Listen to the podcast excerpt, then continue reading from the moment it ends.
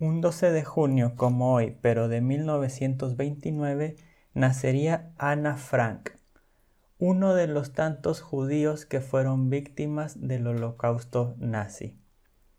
Lo interesante es que 10 años después de su nacimiento existió un censo en Alemania en el que los resultados fueron que el 54% de los alemanes se consideraban protestantes mientras que el 40% de ellos se consideraba católico, es decir, un 94% de los habitantes de Alemania se consideraban cristianos. ¿Cómo pudo pasar tal catástrofe en un país tan lleno de cristianos y cómo podríamos volver a caer en el mismo error? Yo soy Alexei Rodríguez y este es el podcast de Teologando Ando.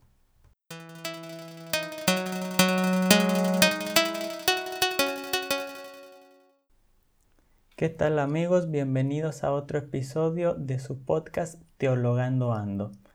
En esta ocasión quise hacer un podcast en homenaje a Ana Frank, que nacería un día como hoy, pero de 1929.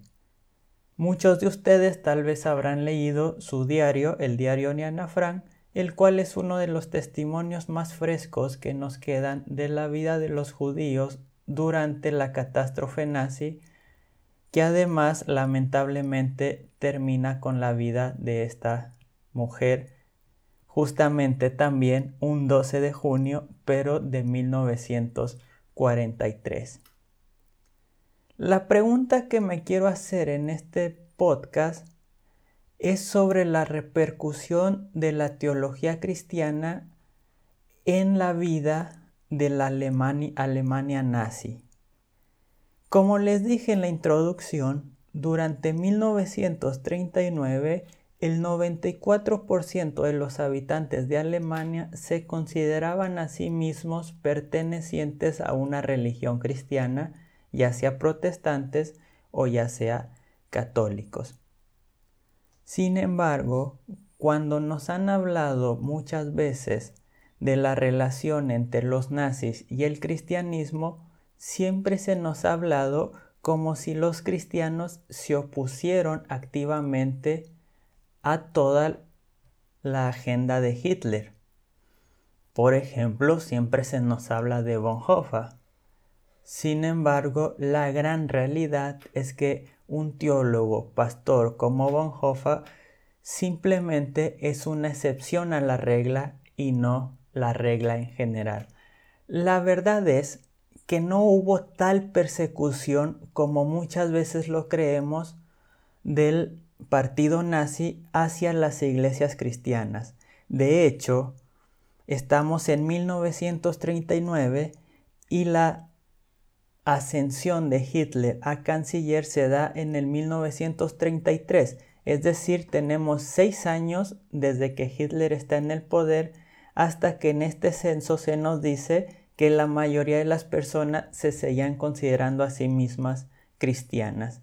¿Cómo puede pasar esto? Existió cierta persecución o cierta presión de los nazis hacia las iglesias o la teología cristiana apoyó todo el movimiento de Hitler. Históricamente no se encuentra una persecución como lo quisiéramos ver de Hitler hacia los cristianos. Si acaso lo que hizo Hitler que a muchos teólogos y a muchos pastores sobre todo no les gustó fue abogar por una separación entre la iglesia y el Estado. Recordemos que en esos tiempos la iglesia eh, en Alemania es una iglesia estatal así como por ejemplo la Iglesia anglosajona, que es la Iglesia oficial de Inglaterra. Cuando Hitler aboga por la separación de la Iglesia y del Estado, muchos pastores se sintieron amenazados pensando que así les iba a quitar influencia y les iba a quitar poder en la sociedad. Y estas fueron las pocas cosas en las que los pastores se opusieron activamente a Hitler. No tenemos grandes iglesias que se hayan movido o que hayan hablado en contra de los asesinatos de los judíos o en contra de las matanzas de los judíos. Ahora muchos tenemos una idea romantizada de lo que fue la Gestapo y de lo que fue el movimiento nazi, como si la Gestapo hubiera estado escondida en todo lugar y fuera una presencia soberana en estos momentos. La realidad es que no fue así. Los empleados de la Gestapo eran demasiados pocos para poder controlar a toda una Alemania la Alemania realmente no fue controlada por medio de la fuerza, sino que fue controlada por medio de la, ideología y dentro de esta ideología claramente estaba su herencia cristiana y su herencia protestante. Y es que lamentablemente no podemos negar que la relación cristianos y judíos nunca ha sido la mejor y si bien ha pasado por tiempos de paz, la realidad es que desde los inicios e incluso en algunos textos bíblicos ya podemos ver la tensión entre ambas religiones. No acabaríamos este episodio si nos fuéramos a la historia a nombrar todas las veces que los cristianos han cooperado ideológicamente e incluso materialmente y físicamente con el exterminio de los judíos o con la discriminación de los mismos, ya que, como muchas teologías lo han dicho, los judíos han sido los asesinos de Cristo. Pero ¿por qué Alemania y por qué el cristianismo de Alemania? Bien, cuando uno piensa en el protestantismo, siempre tiene que pensar en Alemania, porque ahí fue donde el movimiento se da más fuerte. Por lo tanto, los teólogos alemanes de este momento y teólogos famosos y teólogos cuyas obras todavía seguimos leyendo el, día de hoy como Alhaus, Kirsch y Kittel, son herederos del pensamiento reformado, del pensamiento protestante, sobre todo de Martín Lutero. Mucho se ha debatido si las ideas de Lutero realmente influenciaron el movimiento nazi o si el movimiento nazi se vio oportunista para utilizar las ideas de Lutero. Realmente las dos cosas van de la mano, pues muchos folletos propagandistas de los nazis usaron frases y usaron obras que el mismo Lutero escribió en donde hablaba pésimamente de los judíos comparándolos con cerdos y comparándolos con aquellos que deberían ser expulsados de la comunidad. E incluso se dice que Lutero aprovechó su influencia para perpetuar algunas de las expulsiones y algunas de las quemas de las sinagogas durante su vida. Basados en estas ideas, se empieza a crear un movimiento del cristianismo alemán, este movimiento de cristianismo alemán se ve en su cumbre en 1939 cuando se crea el Instituto para el Estudio y la Erradicación de la Influencia Judía en la Religión Alemana.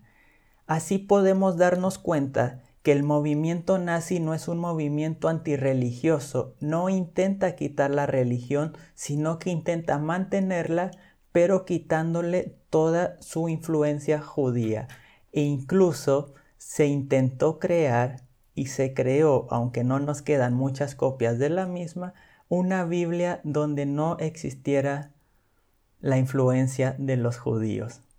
Muy raro, nos puede parecer, pero hubo teólogos que lo intentaron hacer traductores de la Biblia y que hoy en día incluso son muy famosos.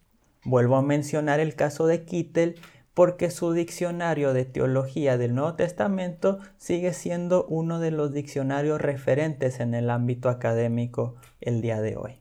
Así nos podemos dar cuenta que una actividad académica grandilocuente no siempre convive con una ética y una moral de la mejor manera.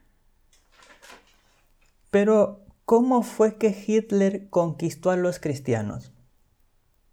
Además de las ideas antisemitas de Lutero y de sus seguidores, basadas en algunas interpretaciones incorrectas del texto bíblico que siguen existiendo hoy en día, Hitler se presentó a sí mismo como un heredero de la tradición alemana, del nacionalismo alemán y como un enemigo fuerte de diferentes temas que los cristianos siempre estuvieron en contra.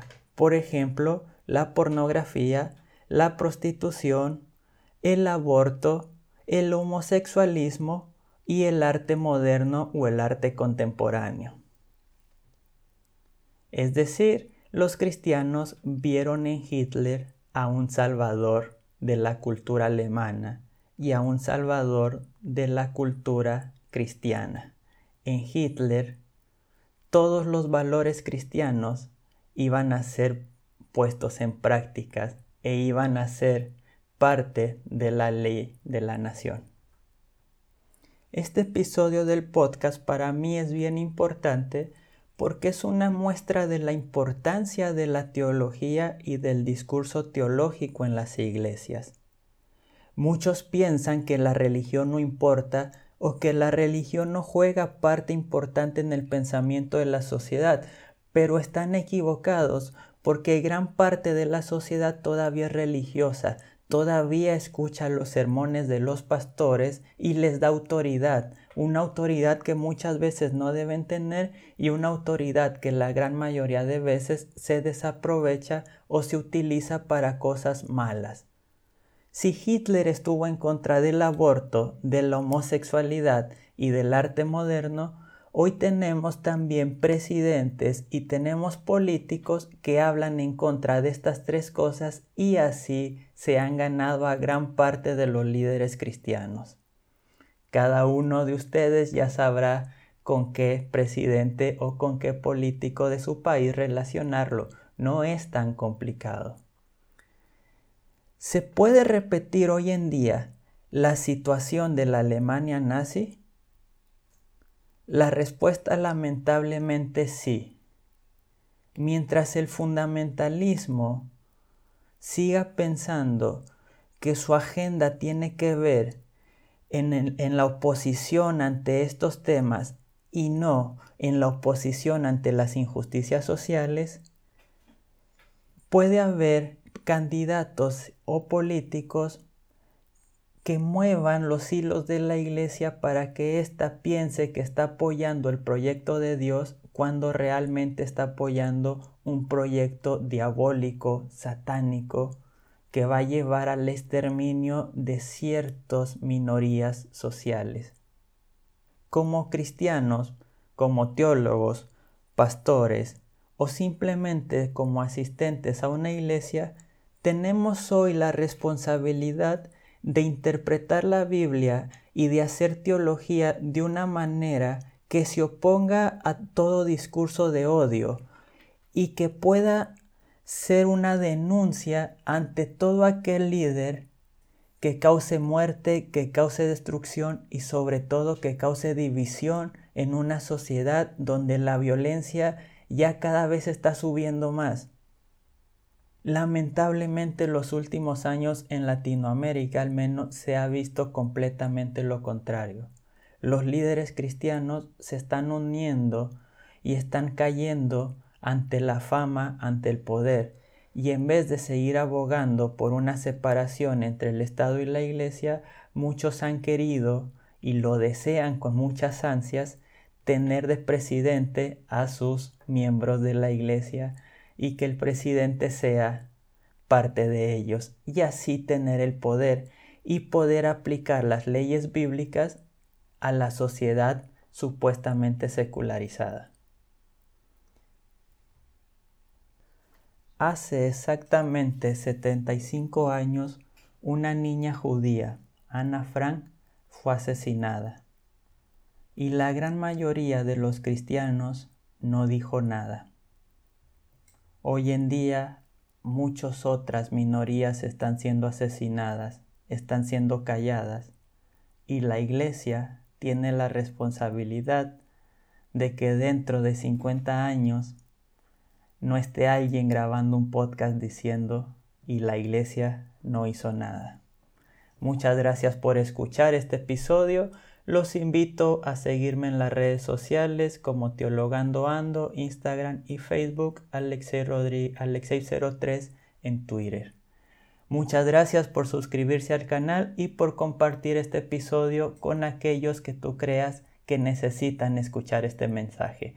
Muchas gracias por su apoyo y bendiciones.